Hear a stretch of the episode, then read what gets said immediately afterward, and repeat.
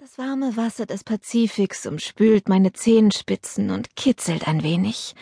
Ich versuche mich aus Simons liebevoller Umarmung zu winden. Schatz, der Champagner wird noch warm, rufe ich gespielt empört, doch Simon hält mich weiter in seinen Armen und küsst mich zärtlich. Das helle Sonnenlicht brennt ein wenig in meinen Augen und das helle Sonnenlicht brennt in meinen Augen? Hell? Sonnenlicht? Ich schrecke hoch. Ach du Sch. Ich stehe gar nicht mit Simon in der Pazifikbrandung, sondern sitze allein in meinem Bett. Und die Sonne scheint mir direkt ins Gesicht. Was bedeutet, dass es vermutlich nicht 6.15 Uhr ist. Ich angle mir mein Handy vom Nachttisch. 9.32 Uhr. 9.32 Uhr. Mit anderen Worten, in nicht mal einer halben Stunde beginnt der erste Termin im Scheidungsverfahren meiner Freundin Florentine vor dem Familiengericht Hamburg-Bergedorf und so wie es aussieht, beginnt er ohne mich, ihre Anwältin. Warum hat mein Wecker nicht geklingelt? Warum stehen nicht längst maulige Kinder an meinem Bett und verlangen nach einem Frühstück? Es dauert einen Augenblick, bis mir einfällt, dass Tessa, meine Älteste, seit Beginn der Sommerferien einen Sprachkurs in England besucht und ihr kleiner Bruder Max gestern bei einem Freund übernachtet hat. Und dass ich deswegen meinen Wecker verstellen wollte, um ein klitzekleines bisschen länger zu schlafen. Ich habe ihn dabei wohl aus Versehen ausgeschaltet. Ich hechte ins Bad. Zum Duschen bleibt mir zwar keine Zeit, aber wenigstens die Zähne will ich mir putzen. Während ich das tue, überlege ich, warum zum Geier mich niemand aus dem Büro angerufen hat, als ich dort nicht, wie sonst, um neun Uhr aufgekreuzt bin. Ach nein, das ist ja Unsinn. Ich habe natürlich Bescheid gesagt, dass ich heute gleich zum Termin fahre. Logisch, dass mich dann keiner vermisst wobei mir bei diesem Gedanken zum wiederholten Male die Erkenntnis kommt, dass mich wahrscheinlich auch niemand vermisst hätte, wenn ich gestern nichts gesagt hätte. In meiner Kanzlei läuft es nämlich gerade nicht rund. Aisun, unsere Anwaltsgehilfin, studiert mittlerweile selbst Jura, arbeitet nur noch in Teilzeit und taucht daher meist erst mittags auf.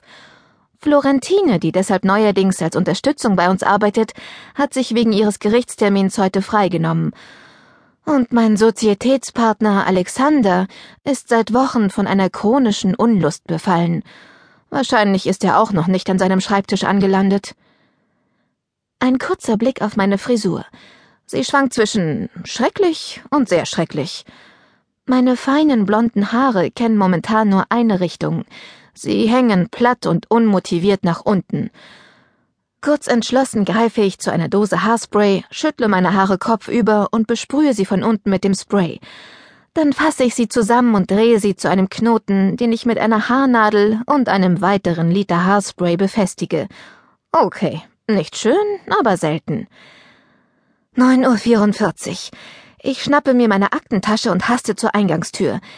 Wenn ich jetzt sensationell gut durchkomme, schaffe ich es vielleicht noch einigermaßen pünktlich. 9.45 Uhr. Mein Blitzstart misslingt. Auf dem Weg zu meinem Auto laufe ich der personifizierten Entschleunigung in die Arme, meinem Nachbarn Tiziano Felice. Der hat mir gerade noch gefehlt. Ich will mich mit einem freundlichen Nicken an ihm vorbeimogeln, aber keine Chance. Tiziano strahlt mich an und breitet die Arme aus, um mich zur Begrüßung in selbige zu schließen. Ciao, Nicola. Wie schön, dass du noch da bist.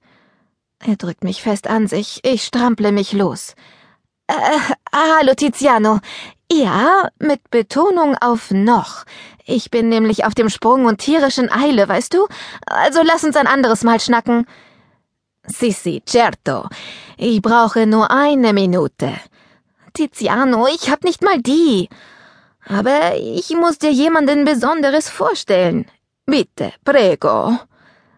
Seine darauffolgende italienische Variante des Dackelblicks ist so herzerweichend, dass ich tatsächlich kurz stehen bleiben muss. Ich blicke mich kurz um, sehe aber niemanden. Äh, hier, Nicola. Er tritt einen Schritt zur Seite und gibt den Blick frei auf eine zierliche ältere Dame.